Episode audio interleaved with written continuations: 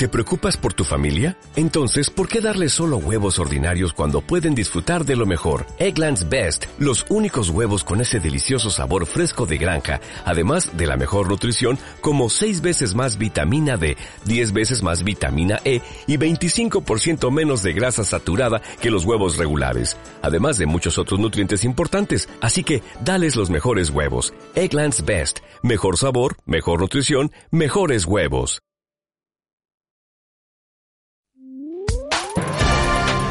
Servicios informativos en CLM Activa Radio con Javier Rodríguez.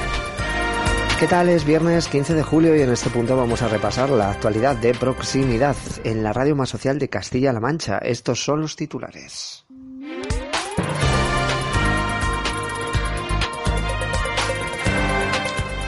La ley de la viña y el vino de Castilla-La Mancha se van a aprobar en las Cortes eh, Regionales el próximo 28 de julio. Se publica la nueva convocatoria de educación ambiental para entidades privadas sin ánimo de lucro con una cuantía de 100.000 euros.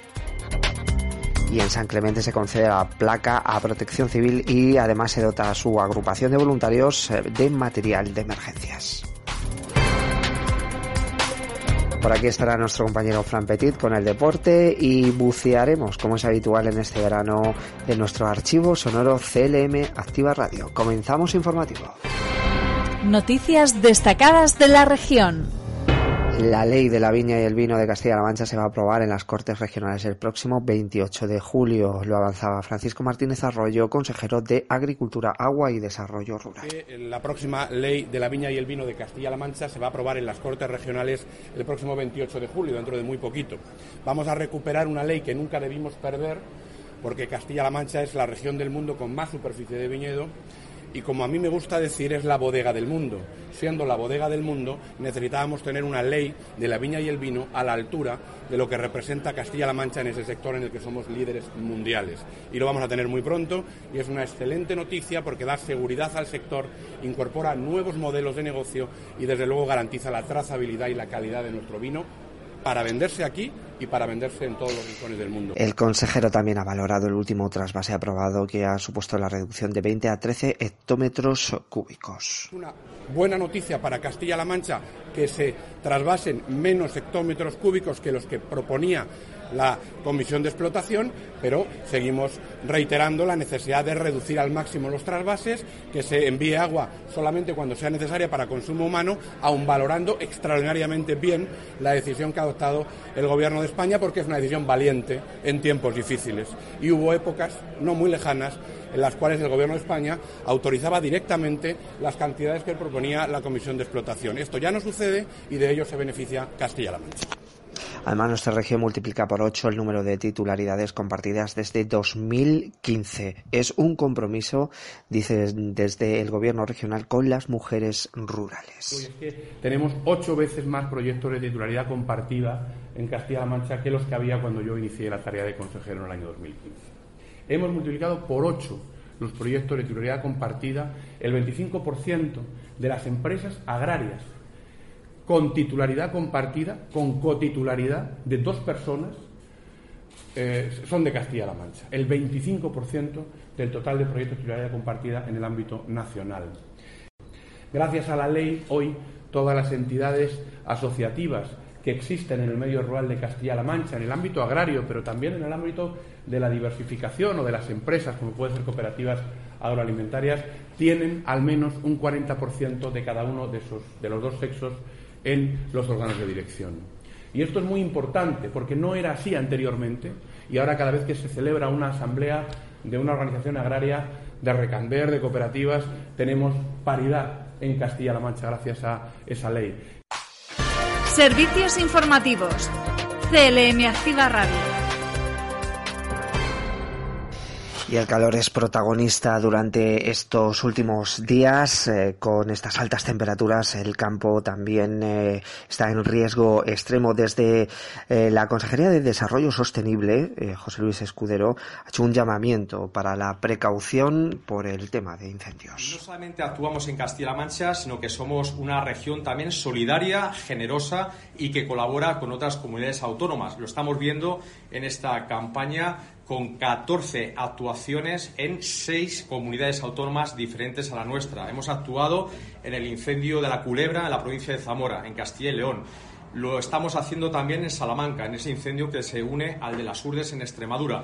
Esta misma mañana estamos enviando medios también a Candelario, también a Castilla y León. Lo hemos hecho con la Comunidad de Madrid en el incendio de Aranjuez, con Cataluña, con Navarra con la comunidad valenciana en ese incendio del fin de semana pasado en Venta del Moro para evitar que pasara al enclave de las socias del Cabriel. Lo hemos hecho también con eh, Aragón, insisto, hasta 14 actuaciones en seis comunidades distintas, enviando a 100 eh, recursos entre medios aéreos y técnicos y a 450 personas que se están dejando eh, la vida. Así que un agradecimiento también a ese personal de la Junta de Comunidades de Castilla-La Mancha, del Gobierno regional, a nuestro personal técnico que dirige las operaciones, a los bomberos forestales de nuestra empresa pública GEACAN y eh, también a nuestro cuerpo de agentes eh, medioambientales el Gobierno de Castilla-La Mancha ha puesto a disposición un dispositivo que trabaja los 365 días del año, casi 3.000 personas, 250 medios aéreos y terrestres, pero no podemos afrontar esta situación solos y necesitamos, por tanto, de la colaboración ciudadana. Así que eh, yo pido, eh, por favor, la máxima responsabilidad cuando salgamos al medio natural que evitemos cualquier tipo de actividad que procure una chispa, una deflagración y en este sentido también eh, pido la responsabilidad de quienes trabajan en el sector primario, en el campo. Le pido a los agricultores que nos han apoyado hasta la fecha a que lo sigan haciendo, a que eviten salir con maquinarias, con cosechadoras que puedan producir en, sus tareas agrícolas una chispa, una deflagración que eh, bueno, pues pueda eh, originar un incendio forestal que evite sobre todo las horas de máxima temperatura el consejero también ha hablado de la nueva convocatoria de educación ambiental para entidades privadas sin ánimo de lucro que tiene una cuantía de 100.000 euros. Se va a publicar en breve. José Luis Escudero es consejero de Desarrollo Sostenible. Una nueva convocatoria en materia de educación ambiental dotada con 100.000 euros, abierta hasta el día 4 de agosto para que las asociaciones como ACCEN puedan presentar sus eh, propuestas propuestas diversas y variadas, todas con ese nexo en común de preservar, de conservar el medio ambiente, de luchar y mitigar el cambio climático, de afrontar ese desafío también por una producción y un consumo sostenibles a través de la economía circular, a través del consumo responsable y también avanzar en esa transición energética, en esa energía que tiene que venir de la mano de las eh, renovables. Así que, como digo, 100.000 eh, euros en una nueva convocatoria. Hemos incrementado pues cerca de un 45% la dotación respecto a la del año pasado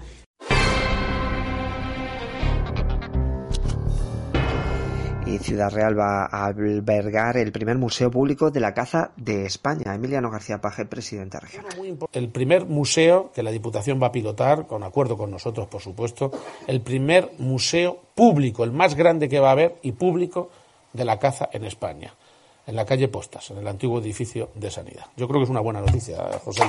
Es una muy buena noticia para además los amantes de la caza que en esta provincia tienen una seña de identidad extraordinaria. Además, pronto se van a recibir los permisos eh, para proceder a la demolición del antiguo hospital de Alarcos para mejorar los entornos y levantar en ese espacio el Centro de Salud Pío XII. Además, el presidente regional adelantaba que otra empresa importante iba a sentarse en Puerto Llano. Pero bueno, oye, que ya están trámites en información jurídica. En cuanto tengamos los papeles, se va a proceder a la demolición de, Alarcos para que ahí se pueda pensar perfectamente una muy buena zona verde, que los vecinos del barrio no vivan con el estigma que tiene un edificio ya en, ese estado, que podamos avanzar con el centro de salud.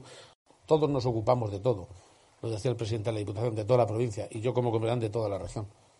Y me preocupa Puerto Llano, donde probablemente en muy pocos días vamos a hacer una importante negociación también para una importantísima empresa con, el alcalde, con Adolfo, por supuesto.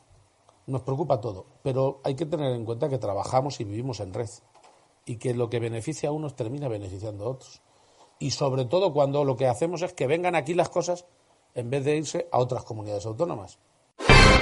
Servicios informativos. CLM Activa Radio. Y estas son otras noticias en formato breve. La Consejería de Sanidad ha presentado una campaña de prevención de infecciones de transmisión sexual dirigida de forma prioritaria a la población joven. Centra su difusión en redes sociales con cuñas de audio y vídeo, así como de cartelería. La campaña se completa con el reparto entre asociaciones que trabajan con grupos de población en los que se considera prioritaria la actuación en este ámbito de más de 42.000 elementos profilácticos para la prevención de la transmisión de la las enfermedades de transmisión sexual. Y ADIF aborda la renovación eh, integral entre Yeles y Guadalmez. Estas obras van a, van a permitir mantener los estándares de fiabilidad y confort ofrecidos desde hace 30 años y forman parte del plan de renovación integral de estas líneas. La obra, eh, estas obras obligan a reprogramar el horario de los trenes de alta velocidad que unen Andalucía con Madrid y Cataluña durante el mes de agosto. Servicios informativos en CLM Activa Radio. Repasamos ahora las noticias provinciales. Noticias en CLM Activa Radio. Las noticias más destacadas en Albacete, se van a llevar a cabo actuaciones este verano en centros educativos de la provincia de Albacete. Las actuaciones van a tener lugar en el pabellón polideportivo de Villarrobledo, también en Elche de la Sierra o en Nerpio. Rosa Ana Rodríguez es consejera de Educación, Cultura y Deportes. Por tanto, como veis, eh, en un, eh, una permanente actividad de mejora de las infraestructuras, entendiendo que hay que dar respuesta a los compromisos que inicialmente tomó el presidente Emiliano García Paje, porque hay que acometer eh, esas, esas indicaciones que se hicieron desde el principio de la legislatura, pero también fundamentalmente desde el convencimiento de que la mejora de las infraestructuras supone también la mejora de las condiciones en las que trabaja nuestro alumnado y, por tanto, revierten en la formación del mismo. Y ese es nuestro objetivo, hacer de los espacios cada vez espacios mm, mejor dotados para las didácticas, mejor dotados para la pedagogía y desde luego pensamos que los espacios son una parte imprescindible, otro elemento más, si queréis otra otra otra variable eh, eh, desde luego eh, imprescindible en el conjunto de las acciones que se tienen que hacer y acometer en los centros educativos. Hablamos ahora de las 340 familias que van a recibir el próximo curso el cheque escolar en Albacete. La Junta de Gobierno local de este consistorio ha dado el visto bueno en relación a los beneficiarios de estas eh, subvenciones que serán en torno a los 360.000 euros y además van a abarcar un mes más respecto a las últimas convocatorias. Noticias en CLM Activa Radio. Las noticias más destacadas en Ciudad Real. Se está renovando el firme de la CM 4115 entre Villamayor de Calatrava y Almodóvar del Campo. Carmen Teresa Olmedo, delegada de la Junta de Comunidades, ha destacado que esta actuación es una respuesta a una de las principales demandas de los vecinos de estas dos localidades. Desde el Gobierno de Castilla-La Mancha estamos invirtiendo 553.000 euros para renovar el firme de la carretera CM 4115 entre Villamayor de Calatrava y Almodóvar del Campo. Se trata de una tercera fase y la obra en conjunto, las tres fases que hemos realizado hasta ahora, han supuesto una inversión de eh, cerca de 990.000 euros. Con esta obra damos respuesta a una de las principales demandas de los vecinos de estas dos localidades para poder transitar entre las mismas con seguridad y con confortabilidad. Desde el Gobierno del presidente Emiliano García Paje hemos invertido en la localidad de Villamayor de Calatrava más de 3,5 millones de euros destinados principalmente a la mejora de la calidad de vida de los vecinos y vecinas de esta localidad. Somos un gobierno que lo que quiere es poner en valor que aquí, en la provincia de Ciudad Real y en Castilla-La Mancha, no puede haber ciudadanos de primera o ciudadanos de segunda, dependiendo si han nacido en ciudades o en poblaciones. Para el gobierno, para Emiliano García Paje, todos los ciudadanos son iguales y un acto se ha llevado a cabo en Ciudad Real, un curioso acto en el que se han entregado los premios a los ganadores de los concursos 2022 convocados hasta la fecha. Quiero reconocer y premiar eh, pues a todos los que de una forma u otra os habéis implicado en la promoción, en la divulgación y en, en el impulso de nuestras fiestas a través de carteles, a través de escaparates, a través de, de ventanas, bueno, pues de, balcones, bueno, pues todo aquello que nos hace que nuestra ciudad pues tenga, tenga ese referente y lo, y lo exporte eh, visualmente a todos los visitantes y, también a los propios vecinos y vecinas. Quiero agradecer a los técnicos y a, todos los que conforman la Oficina de Turismo, a la Concejalía, pues por el esfuerzo que cada día hacen por esa promoción de la ciudad y por seguir bueno, pues en ese empeño, sin cejar en ello, en, querer eh, seguir aportando, bueno, pues esta serie de, concursos que, hacen, bueno, pues que al final pues concurran aquellos interesados, aquellas interesadas en, como digo, en promocionar nuestra ciudad.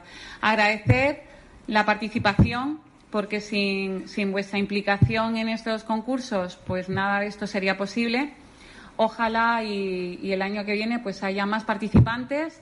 Eso querrá decir que queremos embellecer nuestra ciudad, que queremos aportar eh, nuestra, nuestro granito de arena a la fiesta, más artistas, bueno, pues todos aquellos que, como digo, pues hacéis grande la ciudad, porque entre todos se hace ciudad. Gracias y bueno, espero que este, este reconocimiento pues os sirva de acicate para el año que viene volver a presentaros y volver a estar en todas y cada una de las fiestas de esta ciudad, que son muchas y son muy grandes. En el capítulo de sucesos eh, destacamos que un hombre ha fallecido esta madrugada tras salirse de la calzada del coche que conducía. Este accidente se ha producido en el término municipal de Arroba de los Montes. Noticias en CLM Activa Radio. Las noticias más destacadas en Cuenca. Y a San Clemente se le concede una placa a protección civil y además se dota a la agrupación de voluntarios de material de emergencias. La agrupación de voluntarios de protección civil de San Clemente ha obtenido una subvención por parte del Gobierno de Castilla-La Mancha de material de emergencia, compuesto por un desfibrilador semiautomático, dos camillas de emergencia plegables, un juego de mantas térmicas, así como diferentes férulas adaptables. El Ayuntamiento de San Clemente es uno de los más comprometidos con materia de protección civil, como lo demuestra el que en el año 2021 obtuvo una subvención de la Consejería de Hacienda y Administraciones Públicas para la elaboración del Plan Municipal de Emergencias y también para el Plan de Actuación Municipal contra el Riesgo de Inundaciones. Además, hay que destacar que la agrupación de voluntarios en este año ha obtenido la placa de reconocimiento al mérito de protección civil que concede el Gobierno de Castilla-La Mancha y el nuevo plan Astra de la provincia de Cuenca va a replantear su itinerario en 36 paradas. Se va a poner en breve en marcha y tendrá, como hemos dicho, un total de 36 paradas. Noticias en CLM Activa Radio. Las noticias más destacadas en Guadalajara y se está contribuyendo a la restauración y consolidación de la muralla de Molina de Aragón con una nueva intervención en el Plau de los Judíos. En esta visita a Molina Aragón hemos querido conocer el resultado de la intervención que se ha realizado sobre la muralla. Eh, algo que ha permitido recuperar una valiosa parte de lo que es uno de los principales símbolos del conjunto histórico-artístico de Molina de Aragón. Los trabajos de restauración han permitido subsanar los graves problemas de erosión superficial y también estructural detectados en algunos de los puntos de la muralla, que ponían en riesgo su estabilidad y, desde luego, la conservación de los antiguos vestigios en un enclave eh, fundamental como es el Prado de los Judíos. Se han convocado ayudas y están dirigidas además a colectivos sociales para la puesta en marcha de programas y actividades, en este caso en la ciudad de Guadalajara, que faciliten la inclusión social de profesionales y también de personas con mayores dificultades. Noticias en CLM Activa Radio. Las noticias más destacadas en Toledo inversión de 13 millones de euros en las carreteras de la provincia de Toledo es eh, algo que ha destacado Jorge Moreno, delegado provincial de Fomento. Vamos a invertir casi 700.000 euros sobre una de las vías que más tránsito tiene diario en la provincia, con casi 11.500 vehículos eh, diarios a los que debemos garantizar con esta actuación la seguridad vial así como la calidad de vida de estos usuarios, facilitándole unas buenas infraestructuras de carreteras para llegar a sus domicilios, a sus trabajos, por supuesto, y también acceder a los servicios públicos que se presta en estos municipios, así como eh, con ello promocionar la economía y el turismo de la zona. Las obras de inicio que está llevando a cabo el Gobierno regional del presidente García Paje sobre la CM 4008, reformando el firme de los nueve kilómetros que une Illescas, pasando por Ujena y Carranque, cuyos alcaldes me acompañan, en la comarca de la Sagra. Y en sucesos, un trabajador de 30 años ha resultado herido grave tras caer de un tejado de unos 7 metros a la altura de una empresa en Yuncos. Ha sido trasladado al hospital de la capital regional.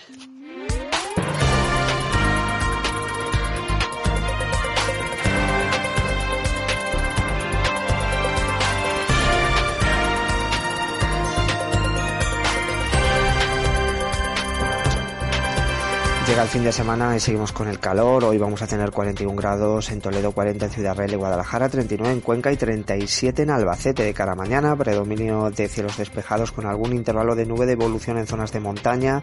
Las temperaturas mínimas con cambios ligeros que serán ascensos en el tercio oriental y descensos en el resto. Las máximas con cambios ligeros y en general ascensos.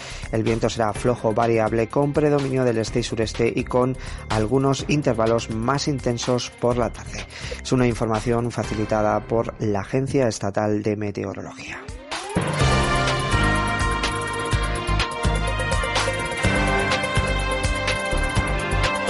Y en cultura, divulgar el trabajo de las mujeres y los hombres galardonados este siglo con los premios Nobel de Química y fomentar, con su ejemplo, las vocaciones científicas es el objetivo de la exposición que va a permanecer todo este verano en el vestíbulo de la Biblioteca Pública del Estado de Ciudad Real.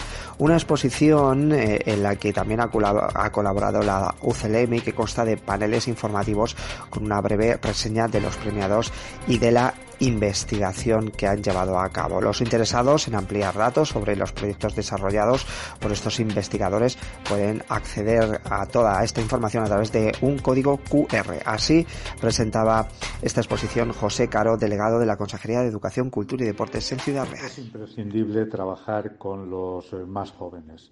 Eh, poner la mirada siempre en los estudiantes de secundaria y de bachillerato para que eh, con iniciativas como esta exposición divulgativa, una exposición que ya ha itinerado eh, por varios centros educativos de secundaria y que seguirá haciéndolo a partir del mes de septiembre, pues impulsemos la ciencia eh, como motor de desarrollo de nuestra región.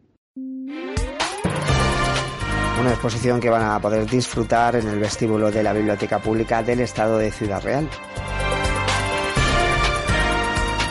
Y ahora es el momento de los deportes con nuestro compañero Fran Petit. Adelante. Por fin viernes, Javi, por fin llegamos al fin de semana, casi casi, y pobre de mí que ya acabó San Fermín, así decía la canción, ¿verdad? Yo creo que sí, vamos a hablar del deporte, sí, del deporte que hay en nuestra región, en nuestra provincia y nacionalmente. Vamos a empezar con el Calvo Sotelo Puerto Llano que se refuerza con el lateral Barba. Se trata de un lateral zurdo de 23 años que procede del Huesca B y que jugó dos partidos de Copa del Rey con el primer equipo. También hay fichajes en balonmano. Marcela Regoreta, un pivo con experiencia en Asobal, para el balonmano al arco. Procede del Helvetia, del Aitasuna, donde ha jugado con el filial y con el primer equipo en la máxima categoría del balonmano español y ha pasado su carrera en la cantera del club Navarro. Es el turno para las selecciones regionales absolutas y sub-19 masculinas en el Nacional de Fútbol Playa.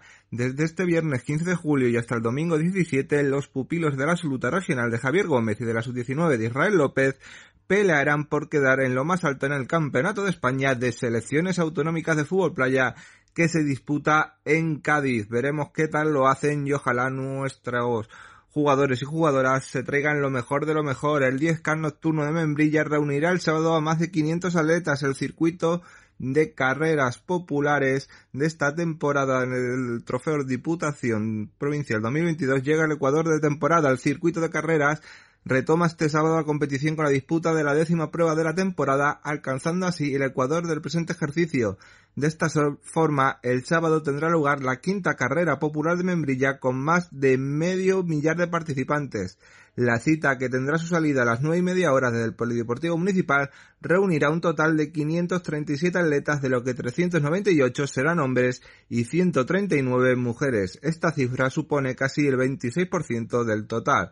Tras la disputa de esta prueba y como media temporada completada, en la página web del circuito ya se encuentra habilitada la plataforma de inscripción para todos los atletas interesados que pueden formalizar su inscripción para la carrera de correr de Calatrava del próximo 30 de julio. Visita del concejal de deportes al campus de gimnasia rítmica de Alcázar. Para Javier Ortega este campus, como todos los otros, cumple dos papeles, el de la conciliación familiar y a la vez supone un sistema de iniciarse en el deporte. Álvaro Moreno se proclama campeón alevín en el torneo de tenis de Miguel Turra. Jugador Álvaro Moreno ha alcanzado el trofeo de campeón alevín en el torneo de tenis de Miguel Turra celebrado este pasado fin de semana. Álvaro vencía en la final a Alejandro Villena de Tomelloso. Rosae pide patrocinadores para su carrera solidaria el 2022 en Valdepeñas. Podrá colaborar a través de un donativo o instalando un punto de habituallamiento. También está abierto el plazo de inscripción para la Madrona Trail 2022. El domingo 11 de septiembre será el día que se celebre el evento en la localidad de Fuencaliente. Rosa Merchor recibe a los nadadores del Club Natación Alcázar. La primera DIL ha felicitado al equipo de natación por los buenos resultados cosechados durante la temporada y en el Nacional Alevín de Natación contará con ocho nadadores provinciales. Este jueves 14 de julio dará comienzo, este jueves pasado, ya ha dado comienzo al Campeonato de España de Natación organizado por la Real Federación Española de Natación y la Federación Andaluza de Natación con la colaboración del Ayuntamiento de Jaén y el resto de instituciones andaluzas. Ay, por Dios, con las palabras largas. Con una participación de 394 nadadores y 167 clubes, 19 de la región, tomarán parte en el mismo tras haber logrado las marcas mínimas necesarias para este campeonato en las siguientes pruebas. Los nadadores y nadadoras provinciales que competirán en este campeonato son Inés Menéndez del Club Natación Cristana, que participará en 100 metros libre, Hugo Quirós del Club Natación Alcázar, que competirá en 100, 200 y 400 metros libre, Ángela Roncero del Club Natación Daimiel, que competirá en 100 y 200 metros libres, y 200 y 400 metros estilos, Jorge Ruiz de la Hermosa del Club Natación Daimiel lo hará en 200 y 400 metros libres y 100 y 200 metros mariposa, Samuel Rascón del Club de Natación Alarco Ciudad Real competirá en 100 metros braza, Pablo Ruiz del Club Nacional Alarco Ciudad Real competirá en 100 y 200 metros de espalda, 100 metros mariposa, 200 metros de estilos, Javier Jiménez del Club Natación Valdepeñas en 4 metros, 400 metros de estilos y Pablo Martínez del Club de Natación Valdepeñas en 100, 200, 400 y 1500 metros libres. Y ahora nos vamos al deporte nacional. Ahí hay poco que contar, la verdad, solo los rumores de los fichajes, algunos partidos amistosos que se están jugando y han quedado empate, también hay que hablar de de esos fichajes que está haciendo el Barcelona y lo están haciendo muy bien porque están ahí llegando, llegando para ser los más importantes. Espero que se pueda sacar todo lo que ellos quieren. Tenemos el Tour de Francia donde Pogacar no pudo hacer nada. Yo creo que se va a quedar este año no va a poder ganar el Tour y lo va a ganar Vindegar. Y de además ya no se puede contar nada mm, resaltable, nada que sigue estando en la Eurocopa femenina. se juega la Irlanda del Norte, Inglaterra y el Austria, Noruega. Y ayer se jugó el Italia 1, Finlandia 1 y el Francia 2, Bélgica 1. Y poquito más que contar en el programa de deportes de hoy, Javi. Lo siento que sea tan corto, pero es que estamos a viernes y las cosas en deporte regional siguen sus vacaciones. Gracias, Fran. Buen fin de semana. Nosotros vamos ahora a bucear en nuestro archivo sonoro de CLM Activa Radio. Vamos a recuperar una de las entrevistas que nuestra compañera Yolanda Laguna ha realizado en su programa Filosofía. Este es el archivo sonoro de CLM Activa Radio. Repasamos lo mejor de esta temporada aquí en el programa en Filosofía, el arte de ponerle pilas a la vida. Y es nuestro momento de comenzar la entrevista. Hoy tenemos a, invitada en el estudio a Gema Pérez Pinto. Buenos días, Gema, bienvenida. Hola, buenos días, Yolanda. Muchas gracias. Gema es docente, es profesora de inglés y directora de la Academia Gema Pérez Pinto en la localidad ciudad realeña de Puerto Llano. Y con ella vamos a hablar de la nueva ley de educación para eso que ha sido aprobada recientemente. Buenos días. Bueno, eh, Gema, Cuéntanos, ¿qué valoración nos puedes hacer de la nueva ley de educación que se ha aprobado para la educación secundaria obligatoria? Pues siento decirte que mi valoración es vergonzosa. O sea, me parece una ley que lo único que hace es cambiar el nombre a cosas que ya estaban y empeorar cosas que ya funcionaban, donde no han pensado en ningún momento en el futuro cultural ni de darles oportunidades de trabajo ni futuro a los alumnos, donde los profesores y profesionales que están trabajando en institutos han recibido, yo creo que una bofetada sin mano, porque han tirado por tierra su trabajo. Y creo que con estas medidas lo único que vamos a hacer es perder todos como sociedad. Mm. Eh, fuera de micrófono me has comentado que realmente supone un insulto a los profesionales de la educación, a vosotros docentes, porque mm, vosotros no solamente sois instrumentos de memorización de contenidos, sino que enseñáis a los chicos a estudiar, a pensar. Eso es. Yo cuando me he estado leyendo el BOE para leer la realidad que de esta ley, hacen mucho hincapié en que van a abolir ya la repetición y la memorización de contenidos.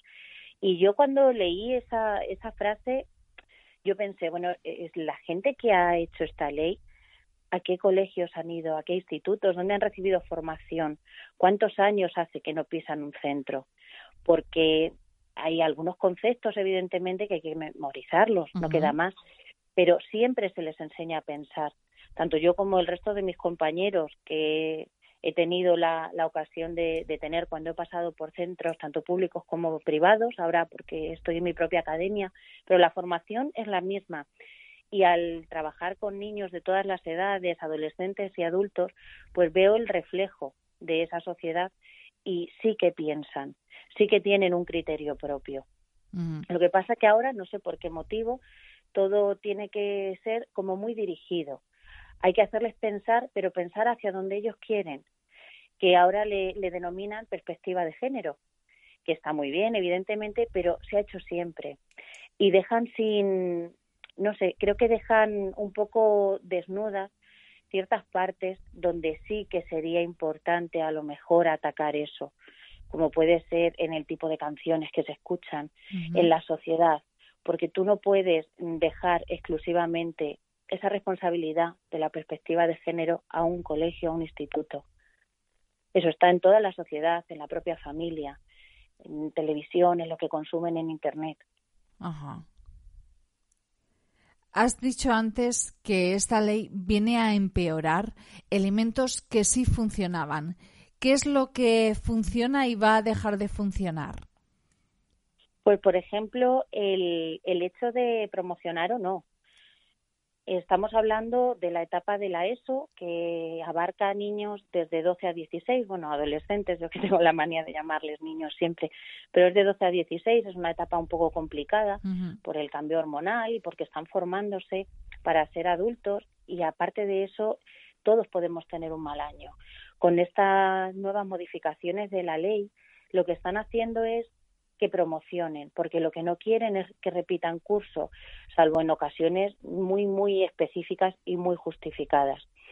¿Qué pasa? Que eso al final es un engaño, porque si tú no tienes los conocimientos, cuando tú finalices cuarto de la ESO, lo que van a hacer contigo es, si tienes los conocimientos, te darán tu titulación correspondiente, pero si no, lo que te van a dar es un parte de asistencia de que has ido a clase y no tendrás absolutamente nada más.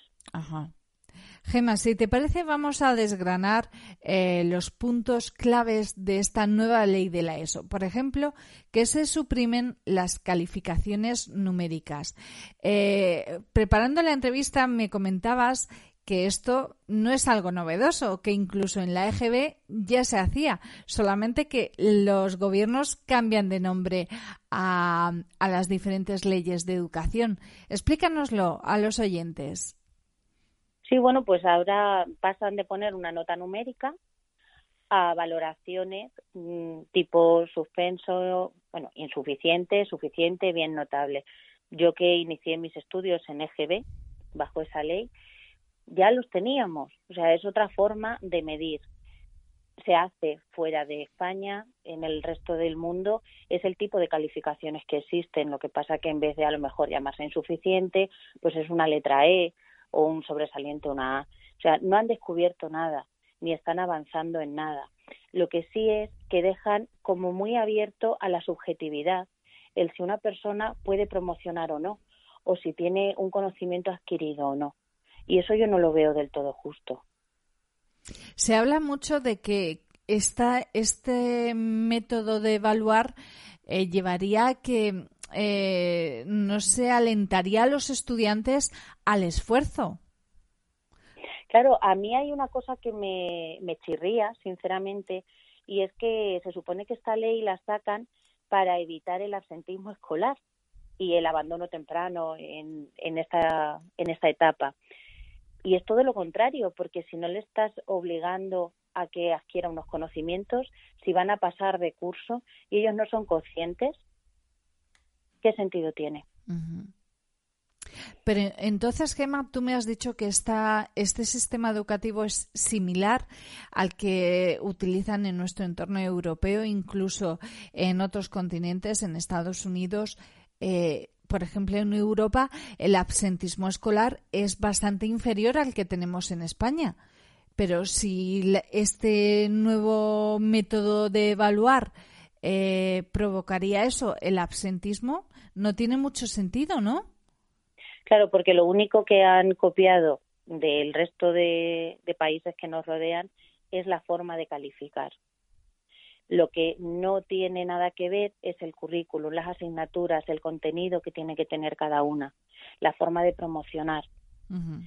Entonces, claro, si solo copiamos aquellas partes que nos parecen a lo mejor un poco más atractivas, solo porque una ley quede más bonita en papel, olvidándonos de lo importante que es la educación de nuestros jóvenes, de que no vale para nada, para qué sirve copiar lo que no funciona fuera.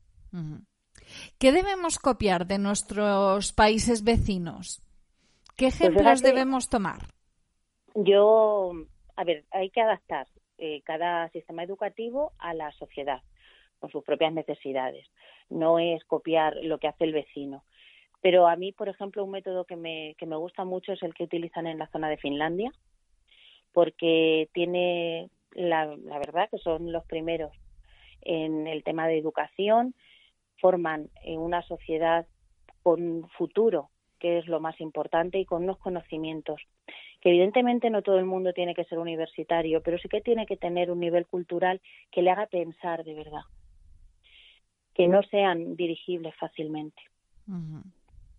Y evidentemente para esto también es necesario tener asignaturas que son de memorizar. Tenemos historia, tenemos literatura, tenemos eh, ciencias naturales, ciencias sociales quieras que no, aunque eh, luego ese, esa memorización nos lleve a la reflexión de determinados pues momentos históricos de por qué ocurrió determinado hecho, pero hay cosas que tienen que ser memorizadas para saberlas y no olvidarlas nunca.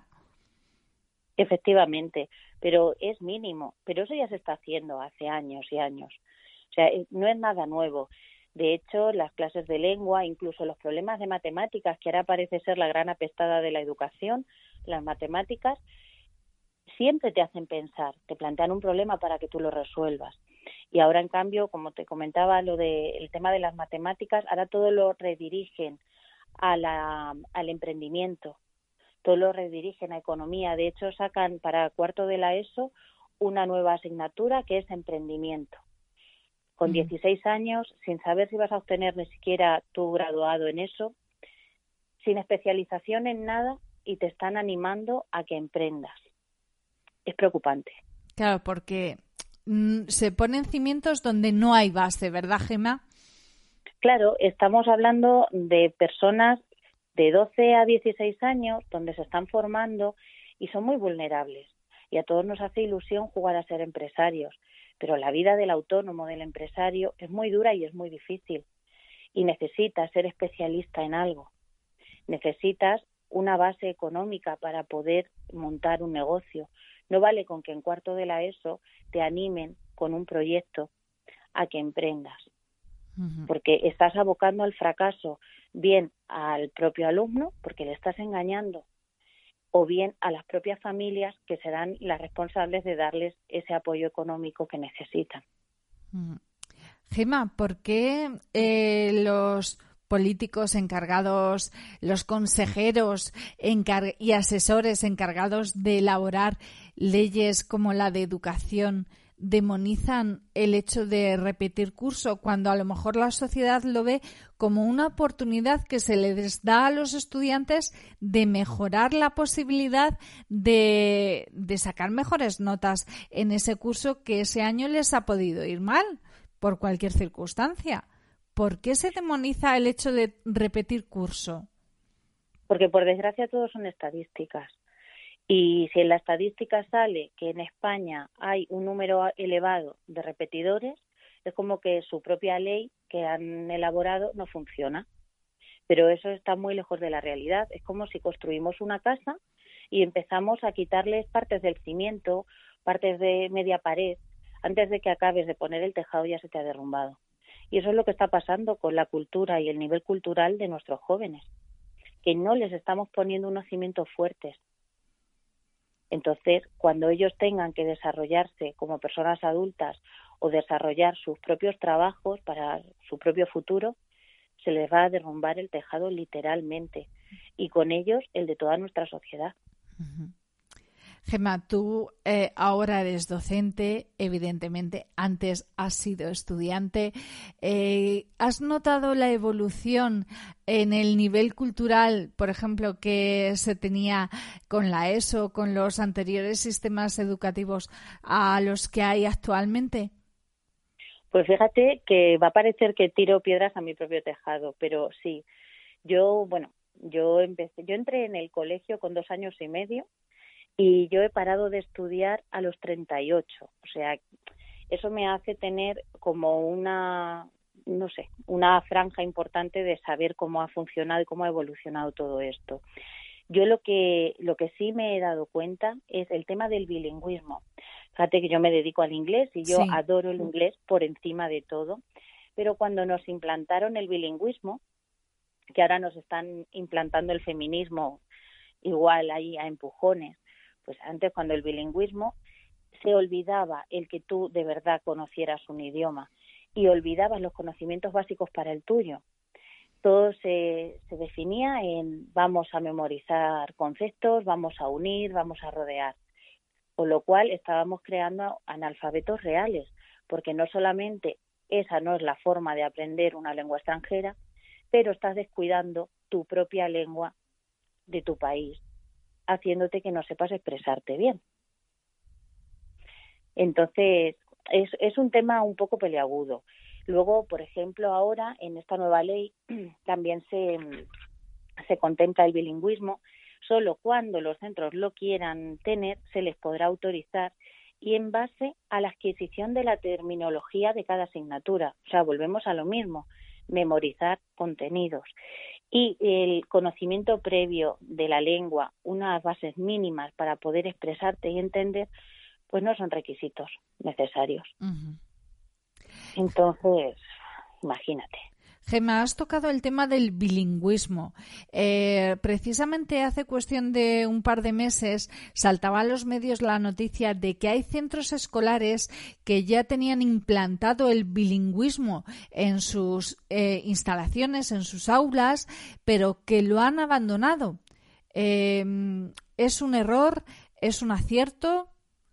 ¿Qué pues, debemos hacer? ¿Qué deben hacer los centros educativos en lo que a bilingüismo se refiere? Yo siempre fui contraria al tema del bilingüismo, pero porque se caía desde la base. O sea, el bilingüismo real es estar hablando inglés desde que entras por la puerta, todo tu entorno se produce en inglés, hasta hablar con el amigo en el patio de recreo, los pasillos y demás, y así quizás se pueda conseguir. Pero el mayor problema es que el profesorado no estaba preparado.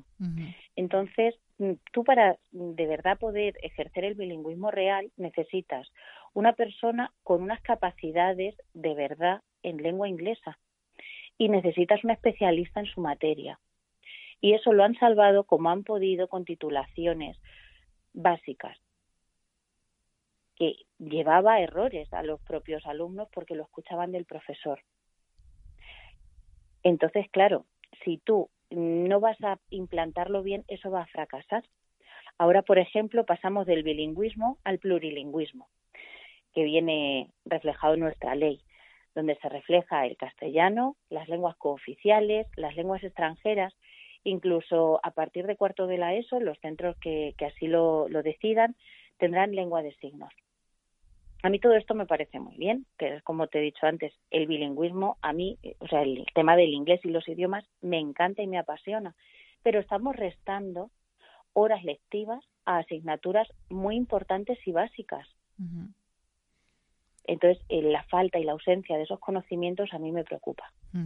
Efectivamente, porque las familias eh, tienen, digamos, los niños tienen asignaturas eh, como sociales o naturales en inglés que realmente lo que hacen es aprender vocabulario en las familias la percepción que tienen es que estos niños solamente aprenden vocabulario, pero contenido profundo de sociales o de naturales realmente no lo están dando. ¿Es a eso a lo que te refieres?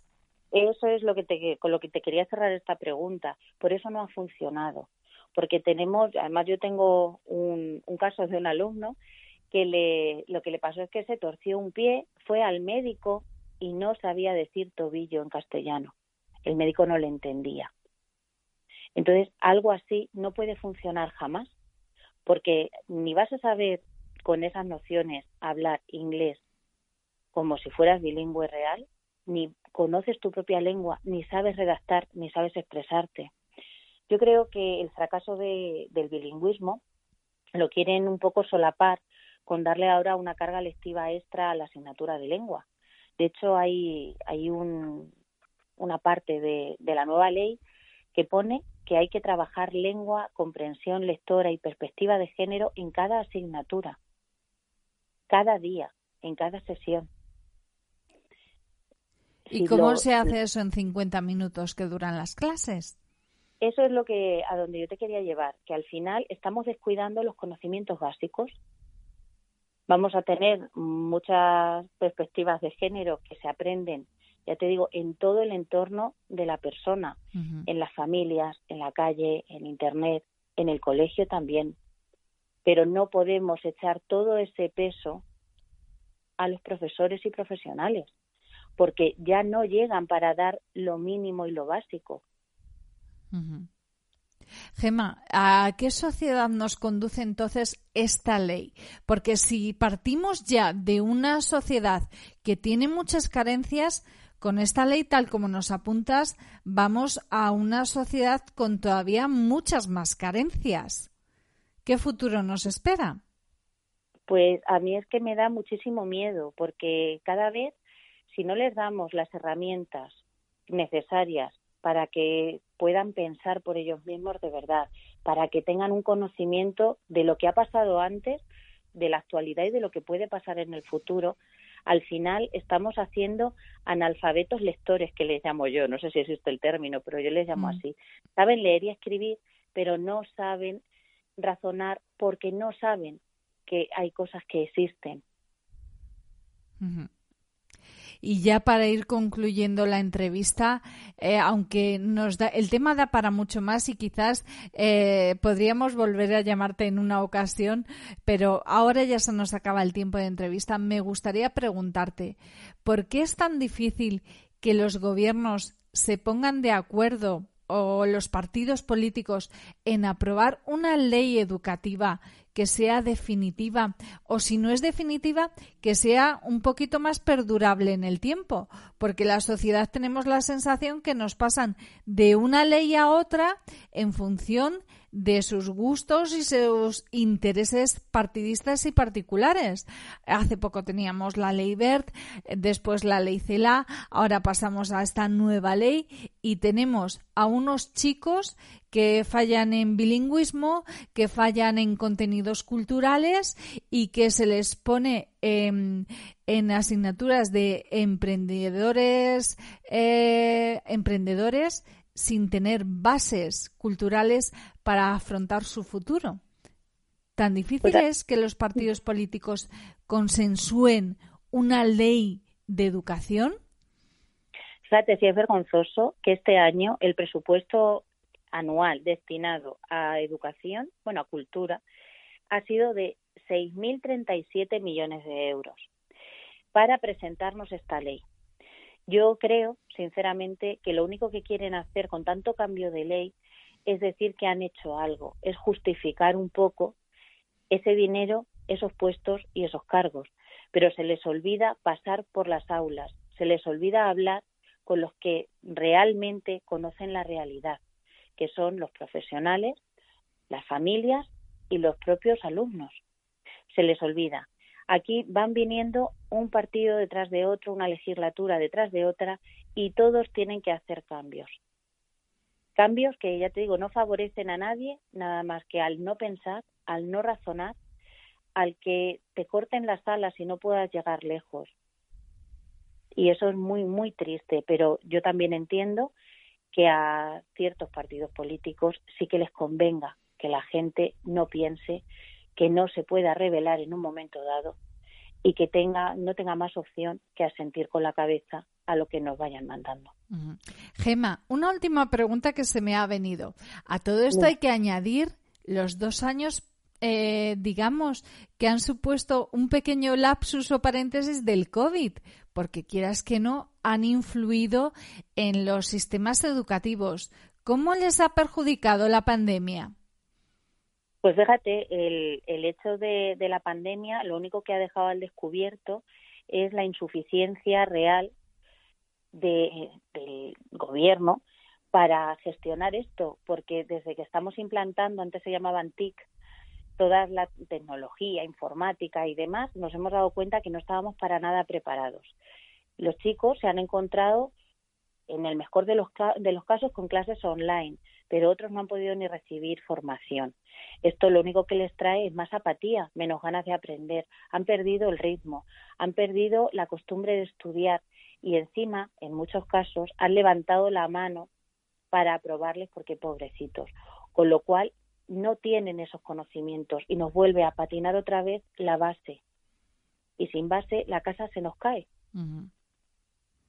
Y claro, tú ahora motiva a un chico no, es que te tienes que sentar seis horas, es que tienes que estudiar, es que tienes. Llevan sin hacerlo bien dos años. Es vergonzoso.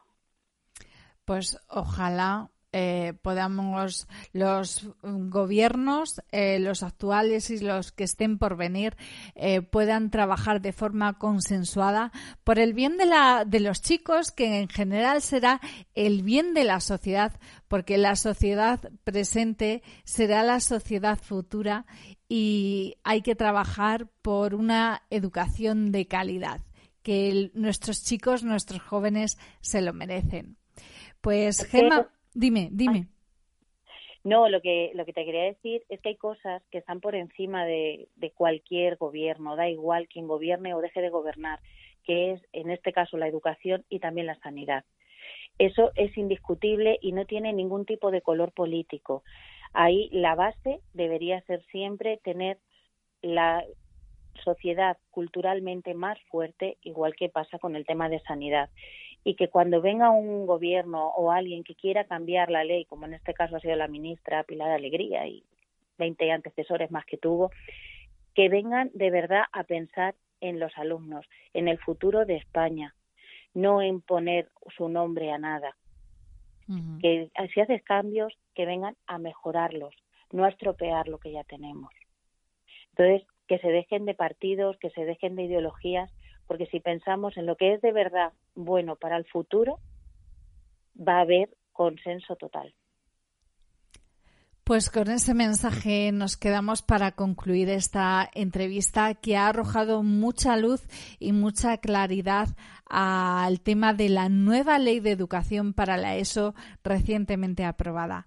Pues Gema, ha sido un verdadero placer tenerte aquí en Filosofía con nosotros. Esperamos volver a tenerte en más ocasiones. Cuando vosotros queráis, el placer ha sido mío y muchísimas gracias por contar conmigo.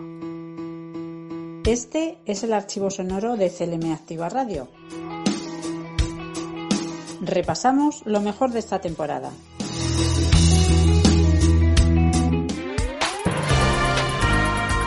Rescatando durante todo este verano lo mejor de la temporada, además de esos, esas entrevistas y esas secciones que han sido las favoritas por los oyentes es nuestro archivo sonoro CLM Activa Radio. Terminamos este informativo del viernes 15 de julio en el que le hemos contado que desde la Consejería de Desarrollo Sostenible se hace un llamamiento para los posibles incendios que pueda provocar este calor y la precaución también que tiene que tener en este caso el ciudadano para que los incendios no sean protagonistas durante estos días de ola de calor. Además también le hemos avanzado que la ley de la viña y el vino en Castilla-La Mancha se va a aprobar en las Cortes el próximo 28 de julio. Se publica además también una nueva convocatoria de educación ambiental para entidades privadas sin ánimo de lucro y también les hemos contado que San Clemente ha recibido la placa a protección civil y también ha dotado a esta población y a la agrupación de voluntarios de material de emergencias.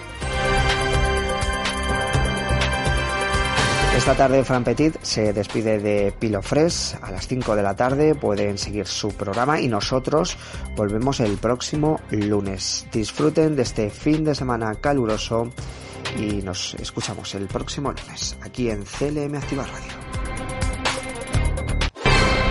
Servicios informativos en CLM Activa Radio con Javier Rodríguez.